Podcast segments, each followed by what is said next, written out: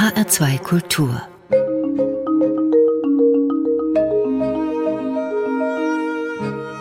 Doppelkopf Heute am Tisch mit Hans-Jürgen Urban. Hans-Jürgen Urban ist geschäftsführendes Vorstandsmitglied der IG Metall und dort für Sozialpolitik, Gesundheitsschutz und Arbeitsgestaltung zuständig. Daneben ist er promoviert und habilitiert immer wieder wissenschaftlich tätig, unter anderem als Dozent an der Universität Jena und er ist Mitherausgeber der Blätter für deutsche und internationale Politik. Man nennt ihn gerne einen Gewerkschaftsintellektuellen. Und wie das so ist mit den Intellektuellen, die machen sich eben Gedanken, in diesem Fall zur Zukunft der Gewerkschaften und auch zur Zukunft unserer Gesellschaft. Herzlich willkommen, Hans-Jürgen Urban. Vielen Dank. Herr Urban, vor gar nicht so langer Zeit habe ich eine Diskussion gesehen mit Ihnen und einer Vertreterin von Fridays for Future, Helena Marshall war das. Was ich so erwartet hatte, war, der übliche Schlagabtausch. Hier der Kampf um den Erhalt der Arbeitsplätze durch den Gewerkschafter und da der Kampf gegen die Klimakrise durch die Umweltaktivistin. War aber ganz anders. Das wirkte fast so wie der Beginn einer wunderbaren Freundschaft, in der soziale und ökologische Frage gleichzeitig gedacht werden. War das eine Ausnahmeerscheinung oder hat sich da was getan?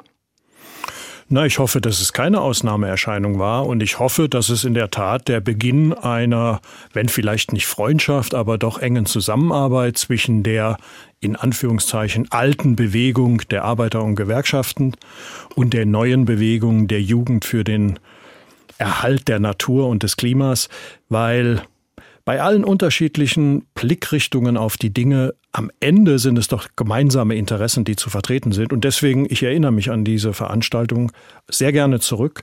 Ich bin mit ein bisschen Optimismus rausgegangen, weil ich gesehen habe, da gibt es doch viele Berührungspunkte, die es auszubuchstabieren gilt. Das heißt nicht, dass niemals Spannungen auftreten werden, das gewiss nicht. Aber das heißt, dass es Überschneidungen in der Art und Weise, wie wir die Probleme sehen, gibt. Und das macht Mut auf jeden Fall sollten wir die Chance nutzen, die Kooperation zu intensivieren.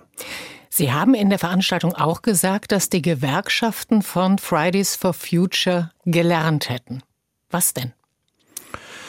Naja, also man, wenn man selbstkritisch ist, muss zugeben, dass wir als eine Gewerkschaft, die ihre Kraft, ihre Organisationsbasis, ihre Mitglieder in den Sektoren hat, die jetzt im Rahmen der ökologischen Transformation mitunter auch gar im Zentrum stehen, dass eine solche Gewerkschaft natürlich nicht als erstes immer nur umweltorientiert ist. Oder mit anderen Worten gesagt, wir haben na, ich sag mal, in den letzten zwei Jahrzehnten im Umbruch des Gegenwartskapitalismus so viele soziale Probleme zu vergegenwärtigen, so viele Kämpfe um Arbeitsplätze, so viele Auseinandersetzungen um Zukunftsperspektiven unserer Mitglieder, der Beschäftigten in diesen Bereichen, dass das mitunter schon die vorhandenen Ressourcen bindet und manchmal auch die Aufmerksamkeit. Und deswegen ist es sehr gut, wenn man von außen Impulse bekommt, wenn man von außen auch gezwungen wird, sich mit Dingen zu beschäftigen, die man nicht automatisch auf der Politikagenda hat.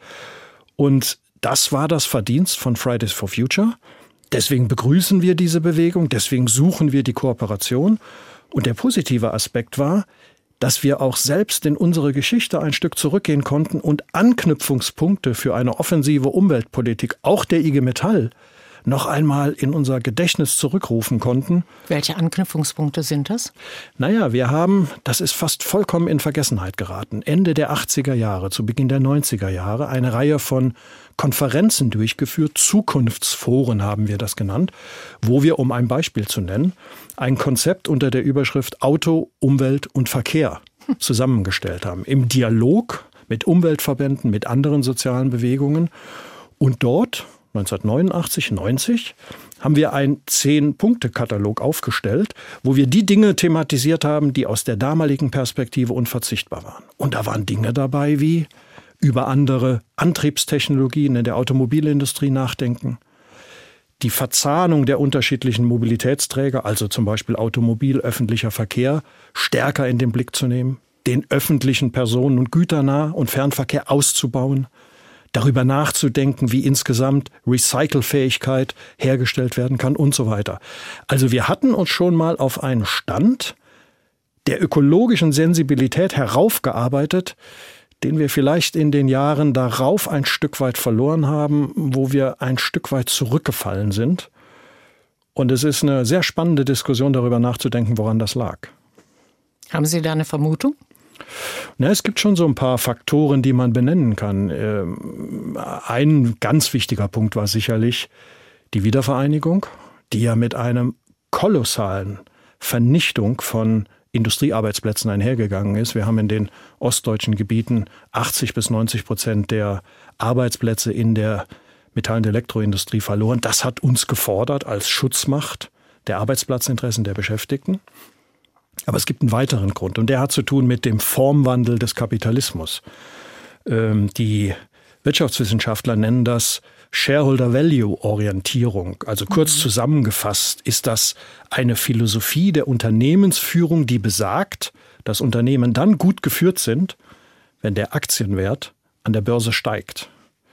Und diese Shareholder Value Orientierung ging einher mit dem sogenannten strategischen Zentrum Fokussierung auf das Kerngeschäft. Und das bedeutet, die Unternehmen wurden gedanklich in Profit- und Cost-Center umgewandelt und nur das, was unmittelbare, schnelle Profite geliefert hat, hatte eine Chance in der Zukunftsplanung des Unternehmens.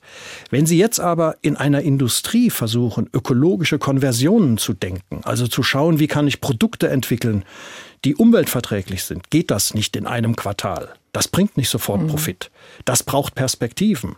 Wenn aber die Orientierung von Quartal zu Quartal nur auf die Kapitalrendite gelenkt wird, dann gibt es keinen Raum, keinen strategischen Denkraum für Produktweiterentwicklung, für die Veränderung von Produktionsprozessen. Und das hat uns ganz schön in die Defensive gedrängt. Und einen letzten Punkt will ich nennen. Es ist ja auch nicht so, dass die gesellschaftliche Bewegung für den Klimaschutz und für die Bewahrung der natürlichen Lebensgrundlagen in den ganzen letzten 30 Jahren permanent gleich gewesen ist. Es war ja auch mitunter sehr still in der Gesellschaft. Umweltfragen waren hinter Fragen der Globalisierung und hinter allen anderen Fragen zurückgedrängt. Also wir waren, glaube ich, nicht die Einzigen, die das ein bisschen haben in den Hintergrund rücken lassen. Das ist keine Entschuldigung, das ist eine Erklärung. Umso engagierter müssen wir jetzt wieder ran an die Themen. Was bedeutet das, anzuknüpfen an diese Tradition der industrieökologischen Debatte? Was heißt das im 21. Jahrhundert heute? Was ist jetzt unsere Aufgabe in dieser anstehenden ökologischen Transformation? IG Metall-Vorstandsmitglied Hans-Jürgen Urban zu Gast im Doppelkopf. Jetzt haben wir so ein bisschen Vergangenheitsbewältigung betrieben, also weshalb wir nicht weiter sind, als wir hätten sein können, wenn man sich überlegt, wo die Diskussionen schon alle waren. Kommen wir wieder in der Gegenwart an und auch in dieser Zusammenarbeit oder in diesem Versuch eines Zusammenschlusses mit Fridays for Future. Wenn man jetzt die Nagelprobe macht, also Arbeitsplätze oder Umwelt, wir haben diverse Arbeitsplätze, die im Moment, man könnte sagen, eigentlich nicht mehr zu retten sind. Das sind zum Beispiel die in der Braunkohleindustrie. Wäre ein Gewerkschafter in der Lage zu sagen, die gebe ich jetzt dran, weil das ist einfach unter Umweltgesichtspunkten nicht mehr zu machen? Naja, da haben Sie einen ganz, ganz wichtigen Punkt getroffen. Die Mitglieder, die wir haben, und das gilt für andere Industriegewerkschaften auch, haben die Erwartung und haben eine Berechtigung, von ihrer Gewerkschaft die Vertretung ihrer Interessen zu erwarten und einzufordern. Und jetzt ist die Frage, was sind die Interessen unserer Mitglieder und der Menschen? Die traditionelle Logik der Lobbypolitik würde jetzt dahin gehen, zu sagen, naja, wenn die Arbeitsplätze gefährdet sind, verteidigen wir sie. Und zwar so, wie sie sind. In diese Lobbyfalle, so will ich es mal nennen, sind wir nicht getappt, sondern wir haben die Diskussion geführt und haben gesagt, eine richtig verstandene Definition von Interessen unserer Mitglieder muss über diese Engführung des lobbypolitischen Interessenbegriffs hinausgehen. Das heißt, unsere Mitglieder haben ein Recht auf die Bewahrung einer sozialen Perspektive, aber sie haben genauso ein Recht auf die Bewahrung der natürlichen Lebensgrundlagen für sich und ihre nachwachsenden Generationen. Und deswegen ist der entscheidende Punkt der gewesen, wie bringen wir diese beiden berechtigten Interessendimensionen zusammen? Und deswegen haben wir uns als IG Metall entschieden, dass wir nicht als Vetospieler gegenüber der ökologischen Transformation auftreten wollen. Wir wollen sie nicht blockieren. Wir definieren uns selber auch als Bestandteil der Umweltbewegung, aber als Bestandteil mit einer ganz spezifischen Aufgabe. Weil wir sind die Spezialisten für Arbeit und soziale Gerechtigkeit. Oder in anderen Worten gesagt, unsere Aufgabe ist es, diese ökologische Transformation mit nach vorne zu treiben, aber dafür zu sorgen, dass aus der ökologischen eine sozialökologische wird. Weil wir können die Menschen nur gewinnen, wenn es nicht so angelegt wird, dass sie von vornherein wissen, dass sie die Verlierer sind. Wir können die Menschen nur mitnehmen und können sie nur gewinnen, wenn wir ihnen nicht die Bewahrung des Status quo, aber eine neue soziale Perspektive eröffnen und wenn wir ihnen sagen, es lohnt sich, in diese Richtung gemeinsam aufzubrechen und in diese Richtung zu kämpfen. Und deswegen ist das Thema der sozial-ökologischen Transformation auch für die IG Metall ein echtes Top-Thema. Und wir versuchen das in der Kooperation mit anderen gesellschaftlichen Bewegungen, aber natürlich vor allen Dingen auch mit unseren Betriebsräten, mit den betrieblichen Vertrauensleuten, mit unseren Mitgliedern zu diskutieren und Vorschläge zu machen, wie man genau das hinkriegt, die sozialen Lebensinteressen der Menschen und die ökologischen Interessen zusammen zu formulieren und dann in Politik umzusetzen. Ich glaube, das ist der historische Auftrag, vor dem eine Gewerkschaft wie die IG Metall gegenwärtig steht. Sie glauben, das ist die Aufgabe, vor der die IG Metall im Moment steht. Sieht das denn in der IG Metall und in den Gewerkschaften die große Mehrheit so? Oder sind das die Vordenker, die dann noch ein bisschen alleine sind? Also der IG Metall-Chef, der hat noch von den Autobäschern gesprochen und den Ökolobbyisten. Da hatte man den Eindruck, hm, da ist eigentlich noch nicht so viel Nachdenken über diese Zusammenhänge da. Also ich bin der festen Überzeugung, dass sowohl in den Betrieben als auch in der Organisation, inklusive des Vorsitzenden der IG Metall, das Bewusstsein sich mittlerweile wirklich ausgeprägt hat und sich voll entfaltet hat, dass die sozialökologische Perspektive unverzichtbar ist. Das bedeutet dann aber eben auch zum Beispiel mit den Kolleginnen und Kollegen der Automobilindustrie oder der Stahlindustrie darüber zu reden, was ihre Zukunft sein kann. Und da müssen wir ehrlich reden, aber auch ambitioniert. Ehrlich bedeutet, die Automobilindustrie wird in einem Wachstumsmodell der Zukunft, in einem Entwicklungsmodell der Zukunft wahrscheinlich nicht mehr den Stellenwert haben, den sie bisher gehabt hat. Das werden übrigens nicht nur die Beschäftigten der Automobilindustrie zu spüren bekommen, sondern die Automobilindustrie war die Basis des gesamten Wachstumsmodells und die Schleifspuren werden auch in anderen Bereichen spürbar sein. Aber es hilft nichts, der Bereich wird an strategischer Bedeutung verlieren. Er wird aber eine Zukunftschance haben, wenn er sich transformiert. Die E-Mobilität, das Elektroauto, ist nicht die Lösung des Problems, aber sie ist Bestandteil der Lösung des Problems. Natürlich verzahnt mit anderen Mobilitätsträgern, natürlich vor der Anforderung stehend über grüne Energie, mit Recyclingperspektiven und so weiter, produzieren und konsumieren zu müssen. Aber es gibt diese Alternative. Und deswegen ist unsere Aufgabe, die Beschäftigten, wie gesagt, mitzunehmen, aufzuzeigen, dass wir ihnen nicht die Bewahrung des Status quo versprechen können, dass es aber Möglichkeiten gibt, einen wertvollen Beitrag zur ökologischen Transformation zu leisten und sie dann eben dazu zu motivieren, diesen Weg mitzugehen. Der ist natürlich schwer, der ist mit vielen Unsicherheiten behaftet. Und wenn wir nicht aufpassen, dann werden diese Zukunftsängste und Unsicherheiten, die damit verbunden sind, von der falschen, nämlich von der rechten Seite instrumentalisiert. Da stehen leider seit Jahren Akteure bereit, die versuchen, die Zukunftsängste und die Unsicherheiten der Menschen auf ihre politischen Mühlen zu lenken. Und deswegen würde ich es mal zugespitzt formulieren, ist das, was wir versuchen, die Menschen mitzunehmen in eine ökologische, soziale Zukunft, nicht nur Ökologie und Industriepolitik, es ist auch Demokratiepolitik, weil wenn wir die Menschen verlieren und wenn wir sie denen überlassen, die mit ganz einfachen und in der Regel völlig falschen Antworten und dann auch noch mit rassistischen und sexistischen Ressentiments versuchen, da in diesen dunklen Teichen zu fischen, dann kriegen wir ein Problem. Nicht nur mit der Umwelt, sondern auch mit der Demokratie. Und das dürfen wir auf keinen Fall zulassen. Sie haben die Demokratie angesprochen. Ich frage mich, ob diese Fragen überhaupt noch innerhalb dieses Bereiches der Wirtschaft zu lösen sind. Also, wenn wir sagen, dass die Automobilindustrie tendenziell auch mit E-Mobilität wirklich nicht die Lösung, sondern nach wie vor eigentlich eher das Problem ist.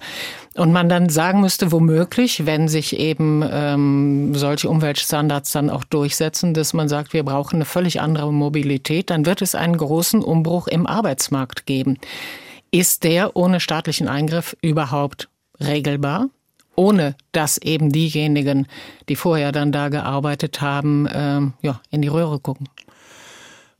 Er ist nicht nur nicht ohne staatlichen Eingriff regelbar, er ist nicht einmal in einem Wirtschaftssystem regelbar, das sich in erster Linie danach steuert, wo Profite erwirtschaftet werden können. Oder anders formuliert, wenn wir wirklich die ökologische Transformation schaffen wollen, dann müssen wir an die Grundfeste, an die Spielregeln des kapitalistischen Wirtschaftssystems. Warum? In kapitalistischen Marktwirtschaften ist es ganz normal und ganz rational, dass die Ressourcen, also die menschliche Arbeitskraft, die Finanzmittel, die gesellschaftliche Aufmerksamkeit, in die Bereiche fließt, in denen die Gewinne gemacht werden müssen. Und diese Gewinne werden in der Regel gänzlich ohne Umweltkosten und gänzlich ohne Rücksicht auf die Umwelt, auf die sozialen Bedürfnisse der Gesellschaft bemessen und definiert. Das geht eben nicht. Das ist das Modell, das uns jetzt in diese Bredouille hineingeführt hat. Und deswegen müssen wir durch tiefe Eingriffe in dieses Wirtschaftssystem raus. Will sagen, dieser ganze Transformation, dieser Strukturwandel, den wir brauchen, den wird der Markt nicht hinkriegen. Da brauchen wir intensive Interventionen des Staates. Zum Beispiel durch harte Grenzen bei, wie wir es ja erlebt haben, Grenzwerten, die eingehalten werden müssen. Zum Beispiel aber auch durch Investitionen, um, lassen Sie mich ein anderes Beispiel nennen, die Umstellung der Stahlproduktion von der Kokskohlebasis auf grünen Wasserstoff zu bewerkstelligen. Wir brauchen staatliche Aktivitäten und Investitionen, um die Infrastruktur für eine auf Wasserstoff bzw. Strom basierende Mobilität in der Gesellschaft überhaupt hinzubekommen. Und wir brauchen Vorschriften, die uns in den Betrieben helfen, Investitionen und betriebliches Kapital in die Bereiche zu lenken, wo gesellschaftlicher Mehrwert entsteht und wo gesellschaftlicher Gebrauchswert entsteht und nicht mehr alleine individuelle Gewinne oder Dividende der Aktionäre zum Maßstab für Investitionen zu machen. Das heißt also, es braucht eine intensive Intervention in den wirtschaftlichen Prozess, wenn das Ganze überhaupt laufen soll. Oder mit anderen Worten, es braucht weniger Kapitalismus und mehr Wirtschaftsdemokratie. Darüber werden wir gleich weiterreden, über diese Umformungen, die Sie sich vorstellen und vor allen Dingen auch darüber, wer da die Pressure Group sein soll, der eben diese Veränderungen durchsetzen soll. Vorher haben wir aber Ihren ersten Musiktitel und da steht bei mir Billie Holiday, Strange Fruit, ein Klassiker. Warum haben Sie ihn sich ausgesucht? Ja, Billie Holiday, ich bewundere diese Frau seit ich bewusst Musik höre. Billie Holiday steht wahrscheinlich wie kaum eine andere Person als Künstlerin und als Mensch für die Tragödie des Rassismus. Und dieser Titel, den ich ausgewählt habe, Strange Fruit, ist ein ganz besonderer Titel, weil die fremde Frucht, von der da die Rede ist, ist der Körper eines gelünschten schwarzen Menschen. Das Lied geht zurück auf ein Gedicht, ähm, das in einer amerikanischen Gewerkschaftszeitung entstand. Und Billie Holiday hat 1939, wenn ich mich recht entsinne, dieses Lied zum ersten Mal aufgeführt. Und es zeigt einfach, wie mutig diese Frau war, weil ich glaube, wir können uns kaum vorstellen, wie im Jahre 1939 die Bedingungen gewesen sind, welchen Mut es gebraucht hat, für eine schwarze Frau in dieser Zeit dieses Lied zu singen. Ich bewundere das bis heute sehr. Ja, und wir haben das große Glück, dass wir genau diese Aufnahme hören können aus dem Jahre 1939, Billie Holidays Strange Fruit.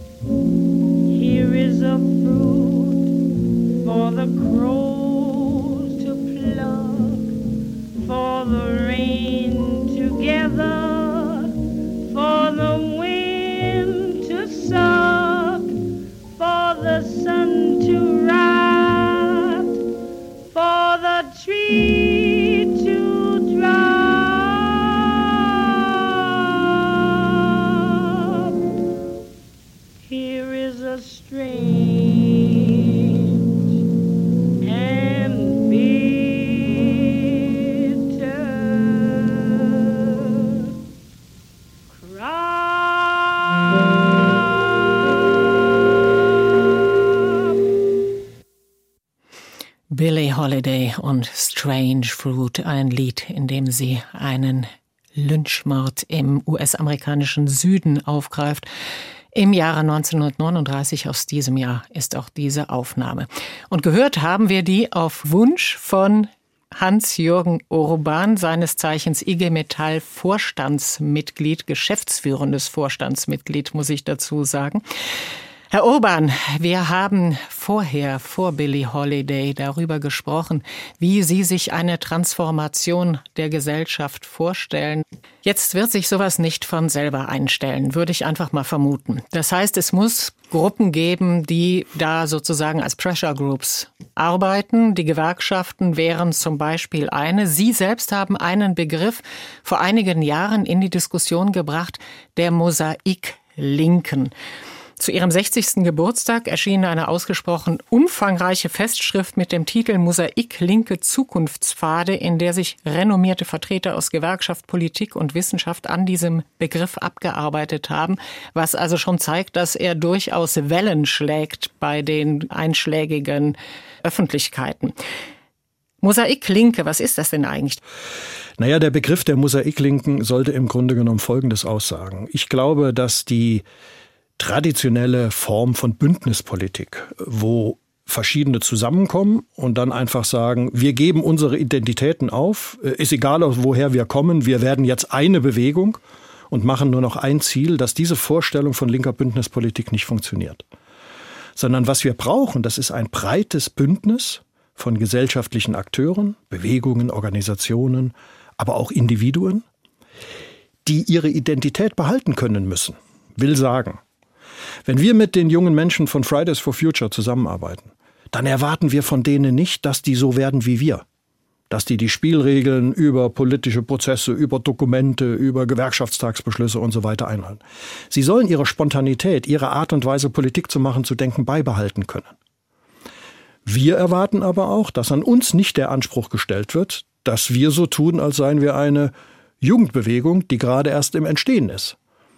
Ich will es aus einem kurzen Bereich mal als Erfahrung schildern. Ich selber bin auch seit vielen, vielen Jahren Mitglied bei ATTAC und habe auch dort der globalisierungskritischen Bewegung mich angeschlossen. Die sind manchmal ein bisschen krummelig geworden und mitunter wütend, wenn ich ihnen erzählt habe, also ich sehe das auch so, aber ich kann das für die IG Metall nicht zusagen. Ich muss erst eine Diskussion in meinem Vorstand und Beschlüsse und eine Diskussion mit meinen Kolleginnen und Kollegen haben. Das fanden die irgendwie bürokratisch und das fanden die schrecklich. Ich fand manchmal aber auch ein bisschen schwierig, wenn ich mit vielen Menschen geredet habe. Wir sind uns einig geworden, aber ich wusste gar nicht, für wen reden die denn? Ist das jetzt die persönliche Meinung oder spricht er oder sie für die Organisation, aus der sie kommt? Das waren kulturelle Unterschiede. Wenn wir versuchen, uns auf eine gemeinsame kulturelle Basis zu verständigen, dauert das ewig.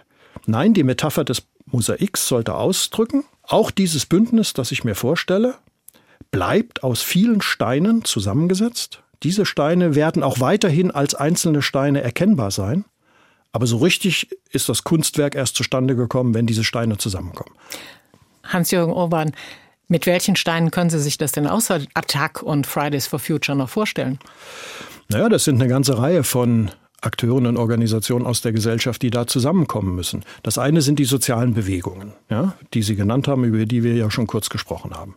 Die globalisierungskritische Bewegung, die Ökologiebewegung, die neue, aber auch die alte.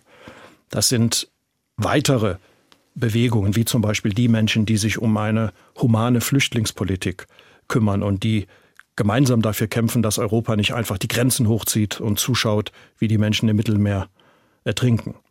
Aber es gehört sicherlich auch dazu die Wissenschaft, die kritische Wissenschaft. Auch in den Sozialwissenschaften wird darüber diskutiert, wie man die Forschungsfragen in der Wissenschaft wieder stärker an die Bedarfe der Gesellschaft heranrücken kann, wie man sich nicht in statistischen Spielereien verliert, sondern wie die Wirtschaftswissenschaft, die Soziologie, die Politikwissenschaft wieder näher dran diskutiert an den Problemen, die wir haben.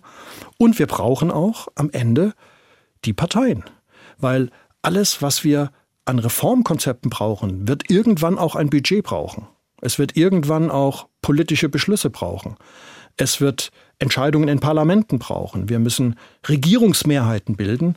Also auch die sind notwendig. Ich möchte keine Politik, die die Parteien als feindliche Gebilde sieht, sondern ich glaube, dass wir darüber nachdenken müssen, wer in seinem Raum in der Gesellschaft hat was beizutragen zu diesen gemeinsam definierten Projekten, heute vor allem zur sozialökologischen Transformation. Das ist ein Konstrukt mit enormen inneren Spannungen. Da braucht man eine neue Form von Diskurstoleranz. Aber ich glaube, anders wird es nicht gehen. Herr Urban, Aushandlungen, Perspektiven, Pläne, das hört sich alles so ein bisschen an, als hätten wir noch sehr viel Zeit. Wenn man sich den Klimawandel, die Klimakrise ansieht, ist doch eher die Situation nach ziemlich allgemeinem Verständnis mittlerweile, dass uns schlicht der Kittel brennt. Ist das dann ein Weg, da zu Fortschritten zu kommen? Ja, Sie haben recht. Also der Zeitdruck, den wir haben, zwingt uns dazu, liebgewordene Gewohnheiten in der Linken wirklich zu überdenken. Ich will mal so einen Punkt nennen. Es gibt den traditionellen Streit, an den man sich so gewöhnt hat und den die Linke so gerne spielt, zwischen denjenigen, die sich eher einer reformistischen strategischen Orientierung zurechnen und denjenigen, die sich eher der systemkritischen, kapitalismuskritischen und nicht reformistischen Strömung zurechnen. Diese, diese Spaltung, die taugt nicht mehr. Ja? Also wer nur kleine Reformen macht, der wird diese Intervention ins Wirtschaftssystem nicht erreichen, von der ich vorhin gesprochen habe. Aber wer alles unterhalb der Revolution im Grunde als Verrat an der linken Sache empfindet, der hat auch nicht begriffen, dass die Zeit so drängt, dass wir alle Möglichkeiten, die es gibt, nutzen müssen. Der Wandel der Überführung einer kapitalistischen Ökonomie in eine wirtschaftsdemokratische ist ein Systemwechsel, aber wir können nicht warten, bis die revolutionäre Situation eingetreten ist, um diesen Systemwechsel im Sinne einer Hauruck-Aktion zu vollziehen, sondern wir müssen die vielen kleinen Schritte auch gehen, wohl wissend, dass sie am Ende nicht reichen, sondern dass man dann schon in eine Richtung gehen muss, die grundlegend an das System herangeht. Und das ist, soweit man es ausgesprochen hat, sofort ein Programm, von dem wir wissen, dass es auf heftige Konflikte stoßen wird, weil da sind dann wirklich privilegierte Interessen in der Gesellschaft attackiert. Und deswegen wird das nur über demokratische Mehrheiten und über eine Zivilgesellschaft gehen, die auch bereit ist, die Macht zu entwickeln, das dann eben durchzusetzen. Die Festschrift für sie heißt Mosaik Linke Zukunftspfade. Über Mosaik links haben wir schon gesprochen, über die Zukunftspfade müssten wir noch reden. Pfade, das bezieht sich so ein bisschen auf den Begriff in der Sozialwissenschaft der Pfadabhängigkeit. Also das bedeutet, Prozesse laufen im Prinzip wie auf einem Weg und dann gibt's ab und zu mal eine Kreuzung und da sind dann Möglichkeiten, um Alternativen zu sehen. Also jetzt mal ganz platt heruntergebrochen. Das heißt, die Gesellschaft ist lange einfach auf diesem Weg, wo man meint, so wie es ist, muss es sein. und dann eröffnet sich einfach mal wieder ein kurzes Zeitfenster, in dem man sieht, ach, vielleicht gibt's ja auch Alternativen und anderes könnte besser sein. Die Mosaik-linke Theorie haben Sie aufgebracht rund um die Finanzkrise. Das war so ein Zeitfenster. Da dachten einige, jetzt ist der Kapitalismus am Ende, hat sich selber vor die Wand gefahren. Ist dann doch nicht so geworden. Im Moment haben wir die Corona-Pandemie, die auch als ein solches Zeitfenster wahrgenommen wird. Manchmal hat man den Eindruck, das geht gerade auch schon wieder zu, oder? Ja, das kann gut sein. Äh, und wir müssen sehen, dass wir da schnell einen Fuß in die Tür kriegen oder einen Stock ins Fenster legen, damit es sich nicht wieder ganz schließt. Sie haben den theoretischen Hintergrund, wie ich finde, sehr schön beschrieben. Die These dahinter ist in der Tat die, dass die Regel darin besteht, dass Gesellschaften sich entlang der Pfade entwickeln, die sie mal eingeschlagen haben weil die Abweichung von diesen Pfaden hohe Abweichungskosten hervorruft. Sie ist unbequem, sie erfordert das Ausbrechen aus Routinen und das tun Menschen in der Regel nicht freiwillig. Und deswegen ist die Hoffnung, die mit diesem Konzept verbunden ist, dass wenn es zu Krisenmomenten kommt und ohnehin die eingeübten Routinen, die eingeübten Schritte, die man in der Gesellschaft hat, nicht mehr funktionieren oder die Kosten, die damit verbunden wären, enorm hoch sind, das könnten gegebenenfalls Situationen sein, in denen Pfadwechsel möglich sind. Die Idee ist nach wie vor frappierend. Es gibt auch viele historische Analysen, die empirische Belege dafür liefern, dass in Krisenphasen die Möglichkeiten bestehen, Pfade zu wechseln, unter einer Voraussetzung, dass die Machtkonstellationen so sind, dass die Möglichkeiten dann auch zu Wirklichkeiten werden. Und daran hakert es zurzeit. Ich befürchte auch, dass die Corona-Schockkrise nicht dazu führt, dass wir die grundlegenden Wechsel, die mit Händen zu greifen sind, einschlagen werden, sondern ich befürchte, dass die Abweichung, die wir zum Beispiel erlebt haben in Europa, mit der Abkehr von der Austeritätspolitik, von dieser Sparpolitik zu Lasten des Sozialstaats und der ärmeren Bevölkerungsgruppen und mit den Hinwendungen zu Investitionen, die wir begrüßen, dass dieser kleine Wechsel, den wir erlebt haben, nicht Resultat eines reflektierten Lernprozesses ist, sondern etwas ist, was ich in einem jüngst geschriebenen Aufsatz als Notfallpragmatismus genannt habe. Man konnte nicht anders. Und jetzt besteht die Aufgabe darin, zu zeigen, dass diese eher erzwungenen, unfreiwilligen Wege weg von der Austeritätspolitik, weg von der Sparpolitik, hin in Richtung von Zukunftsinvestitionen, dass diese unfreiwilligen Wege ausgebaut werden müssen zu einem freiwilligen, offensiven Konzept. Und dafür muss man werben. Dafür braucht man gesellschaftliche Mehrheiten, dafür braucht man parlamentarische Mehrheiten. Dazu muss man die, die Entscheidungsmacht in der Gesellschaft haben, überzeugen oder unter Druck setzen. Von alleine entwickeln sich die Gesellschaften, in denen wir sind, nicht in eine positive Richtung. Sie hören den HR2 Doppelkopf und zu Gast ist Hans-Jürgen Urban, IG Metall Vorstandsmitglied.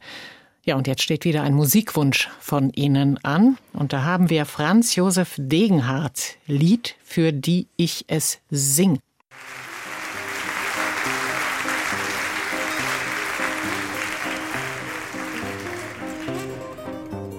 Dieses Lied ist für Pastor Klaus, weil er ließ in seinem Pastorhaus nachts jemand, den er denn nicht gekannt, Beine und Füße verbrannt der war gestolpert kurz vom Ziel und weil der Strommast zu früh umfiel, Pastor Klaus hat sofort kapiert, die Angst hat sein Hals zugeschnürt. Aber er hat das Blut gestillt und hat die Wunden gesalbt und geölt und er linderte die Pein mit Cannabis und rotem Wein. Pastor Klaus, bist nur Pastor schwach. Glaubst du nur an ein Leben danach? Doch wenn du stirbst, kommst du ganz schnell, au Père éternel. Dieses Lied ist für Rosemarie, weil bei der Kripo, da hat sie einen einfach nicht wiedererkannt, einen aus Morgenland. Der Bank rausgerannt und die Pistole noch in der Hand. Lief auf sie zu und sie blieb stehen, sie hat sein Gesicht gesehen. Aber wie er jetzt so da stand, zwischen zwei Deutschen und an der Wand, mit diesem schrecklich verlorenen Gesicht, sagte sie, der war es nicht. Rosemarie, bist nur Rentnerin und die Belohnung, die ist jetzt hin. Aber du lachst und weißt deinen Lohn, hast du ja schon. Dieses Lied ist für die Richter, die sich vor Raketen bei Eis und Schnee auf die Straße setzten und sie blockierten, das gab es noch nie. Solche wie ihr haben immer nur so gerichtet, wie's immer schon war und geschielt, ob der Chefpräsident euch winkt, euren Namen nennt. Ihr habt gebrochen mit diesem Brauch und habt gezeigt, anders geht's auch. Mehr ist das als nur ein Hoffnungsstrahl, das funkelt und funkt überall. Einfache Richter seid ihr nur doch, eure Namen, die nennt man noch, wenn den Namen vom Chefpräsident längst keiner mehr kennt.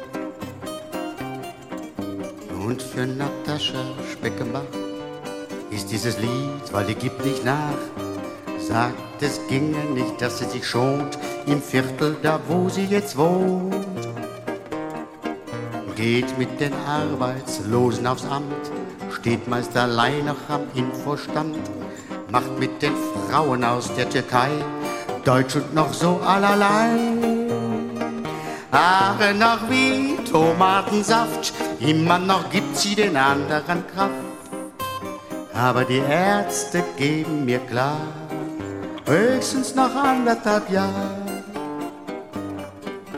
Natascha Speckenbach von der Ruhe, bist eine schlichte Genossin nur, aber unsterblich bist du ganz klar, noch nach anderthalb Jahren.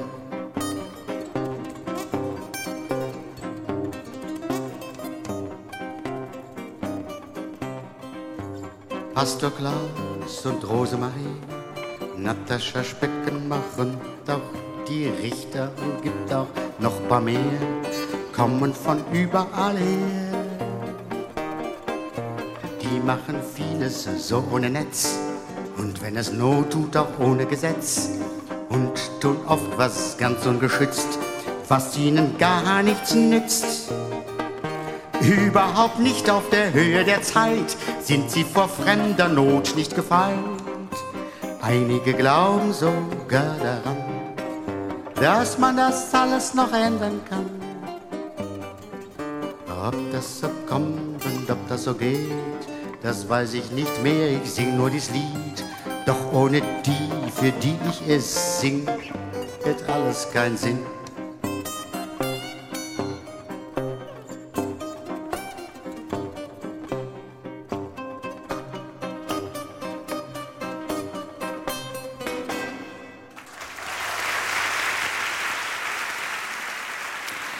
Lied, für die ich es sing, von 1987 und vor allen Dingen von Franz Josef Degenhardt. Wir haben es gehört auf Wunsch von Hans-Jürgen Urban, heute Gast im HR2 Doppelkopf. Er ist IG Metall Vorstandsmitglied. Herr Urban, Franz Josef Degenhardt, dieses Lied, wenn man das heute hört, dann hat man den Eindruck, ja gut, das ist mit Zivilcourage, das ist eigentlich aber auch mit zivilem Ungehorsam hm, könnte man es vergleichen, aber vielen wird es wahrscheinlich auch aufstoßen, hier den Bankräuber nicht anzuzeigen. Was ist das denn? Naja, der Franz Josef Degenhardt hat sicherlich Lieder gemacht, die äh, mitunter an der Grenze der Zustimmungsfähigkeit gewesen sind. Die ganz frühen waren vielleicht noch etwas überpolitisiert. Aber Degenhardt ist wie kaum ein anderer ein grandioser Chronist der alten BRD und des wiedervereinigten Deutschlands. Und er hat vor allen Dingen, der Sozialwissenschaftler würde sagen, aus der Perspektive der teilnehmenden Beobachtung die sozialen Protestbewegungen besungen und er hat die Gesellschaft beobachtet und er hat von innen heraus immer wieder der Gesellschaft den Spiegel vorgehalten und hat durch seine Lieder und auch durch seine Romane auf Dinge aufmerksam gemacht, die der wissenschaftlichen Analyse oder der alltäglichen medialen Berichterstattung entgangen sind. Und das fasziniert mich an diesen Liedern bis heute. Und deswegen hat es oft Situationen gegeben, wo ich mich in der jüngeren Vergangenheit gefragt habe, er ist ja leider bereits verstorben, ja, was hätte Franz Josef Degenhardt jetzt zu dem oder zu dem Ereignis gesungen? Und wenn man sich sowas fragt, dann ist das offensichtlich so, dass man viel verbindet mit einer solchen künstlerischen Persönlichkeit. Zivilcourage, ziviler Ungehorsam, wie wichtig ist das für Sie? Wichtig. Wichtig. Natürlich muss Zivilcourage, muss ziviler Ungehorsam auch um seine Grenzen wissen.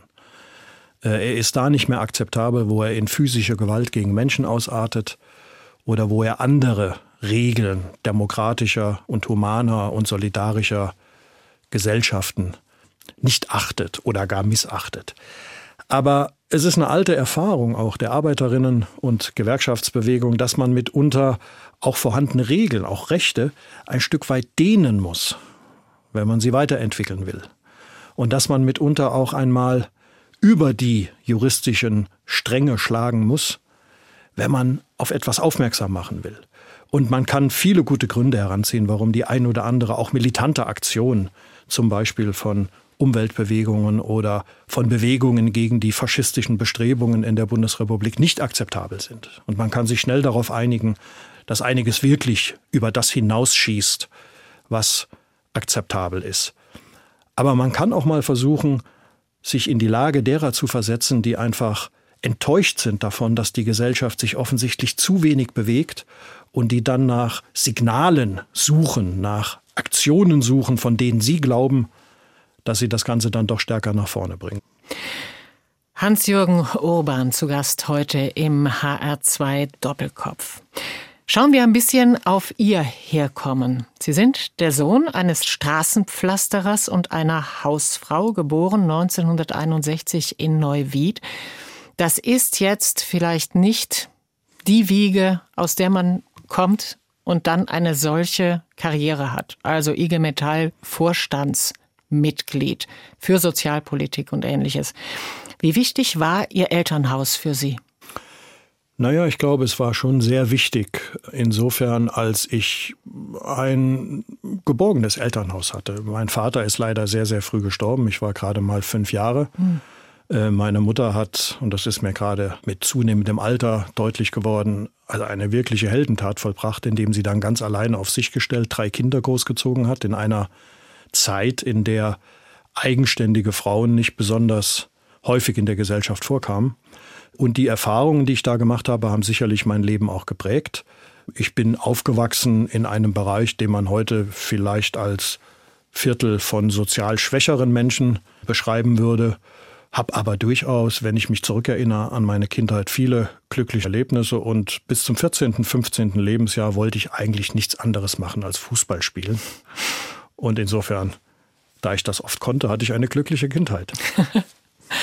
Und wann hat das Fußballspielen nicht mehr gereicht? Wann ging das los, dass Hans-Jürgen Urban auf einmal ein politischer Mensch wurde? Ja, wahrscheinlich hat es begonnen mit der Zeit auf dem Gymnasium. Es war dann damals die Zeit, wo viele engagierte Lehrerinnen und Lehrer auch darauf achten wollten, dass Kinder aus sozialen Verhältnissen, bei denen der gymnasiale Weg nicht vorgezeichnet ist, trotzdem diese Möglichkeit bekommen.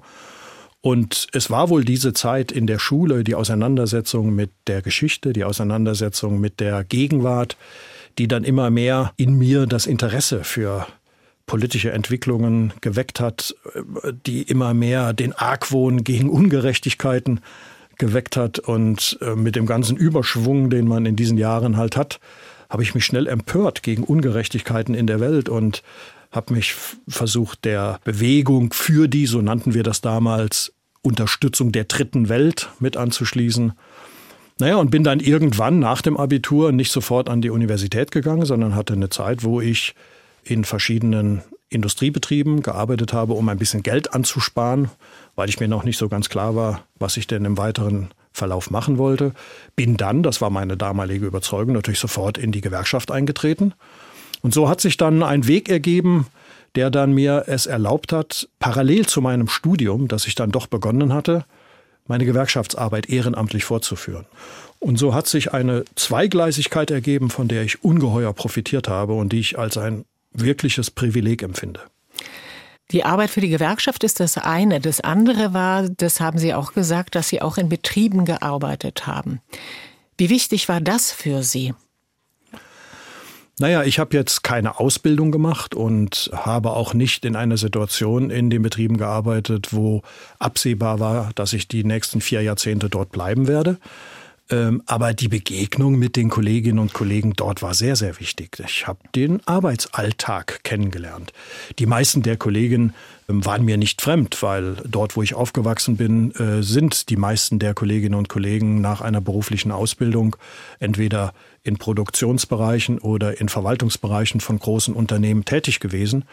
Aber die Erfahrung des, Alters, äh, des Arbeitsalltags in einem Industriebetrieb, die Erfahrung der Hierarchie, die Erfahrung der Fremdbestimmung, die es in diesen Unternehmen gegeben hat, und gleichzeitig die Bewunderung für diejenigen, die sich diesen Fremdbestimmungen entgegensetzen, die Jugendvertreterinnen und Jugendvertreter werden wollten, die für einen Betriebsrat kandidiert haben, obwohl sie nicht gewusst haben, ob das nicht vielleicht sogar das Ende ihrer beruflichen Laufbahn ist. Diese Erfahrung war genauso wichtig und so hat sich dann eine Nähe zu dieser Arbeitswelt gefestigt, ja, die dann in mir den Wunsch geweckt hat, daran weiterzuarbeiten und mit den Kolleginnen und Kollegen dort aus einer gewerkschaftlichen Perspektive weiter an der Verbesserung des Arbeitslebens zu arbeiten. Und das war dann schlicht und einfach die Motivation, weswegen ich dann das Angebot in der IG Metall als Hauptamtlicher Kollege mitarbeiten zu können, angenommen habe. Hans-Jürgen Urban zu Gast im HR2 Doppelkopf. Sie haben ja sozusagen ein Zweitleben, auf das wir jetzt auch noch wenigstens kurz zu sprechen kommen wollen. Und mir ist überhaupt nicht klar, wie Sie das zeitlich unterbringen in Ihren Gewerkschaftsjob. Sie haben ja im Prinzip auch noch ein Leben als Wissenschaftler. Sie sind Dozent in Jena, Sie sind Mitherausgeber der Blätter für deutsche und internationale Politik. Sie haben während Ihrer Gewerkschaftsarbeit promoviert und habilitiert. Ganz kurze Frage, wie geht das denn? Naja, an vielen, vielen, vielen Wochenenden und mitunter zu Tageszeiten, in denen es sehr dunkel ist draußen. Ja, ich äh, will, will einfach sagen, äh, es ist natürlich mitunter schon eine etwas kräftezehrende Angelegenheit, beides unter einen Hut zu bekommen. Aber auf der anderen Seite profitieren auch beide Bereiche voneinander. Also viele der Impulse für meine wissenschaftliche Arbeit, wenn ich Gewerkschaftssoziologie betreibe oder wenn ich mich um die Entwicklung und die theoretischen Begründungen von Wohlfahrtsstaaten kümmere, profitiere ich sehr von meinen politischen Impulsen. Und vieles, was andere Menschen sich erst in langen, dicken Büchern anlesen müssen, kann ich als Praxiserfahrung aus meiner gewerkschaftlichen Arbeit mit in die Debatte einbringen. Und deswegen verorte ich mich an dieser Schnittstelle zwischen Politik und Wissenschaft. Und das macht einen Riesenspaß, das dann mit jungen Leuten an den Universitäten zu diskutieren. Und davon profitiere ich nicht nur, sondern das motiviert auch und macht auch einfach Spaß. Herzlichen Dank, Hans-Jürgen Urban, IG Metall Vorstandsmitglied. Hier bei uns zu Gast im HR2 Doppelkopf. Mein Name ist Rosemarie Tuchelt und wir hören jetzt noch eine Musik von Ihnen. Ja, was ich mir noch gewünscht habe, ist aus den Cello-Suiten für Cello Solo. Und zwar in der Aufnahme von Peter Whispelway. Die Aufnahme von Peter Whispelway ist insofern eine besondere, als Whispelway sein Cello heruntergestimmt hat auf den sogenannten Köthener Stimmton. Das ist der Ton, der damals die Musik geprägt hat in der Zeit, in der Bach dieses großartige Werk verfasst hat. Und es ist ja bekannt, dass auch die weltliche Musik von Bach stark durch seine Religiosität geprägt war.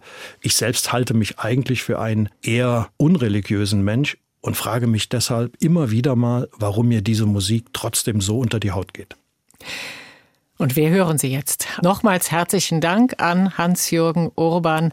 Mein Name ist Rosemarie Tuchel. Das war der HL2 Doppelkopf.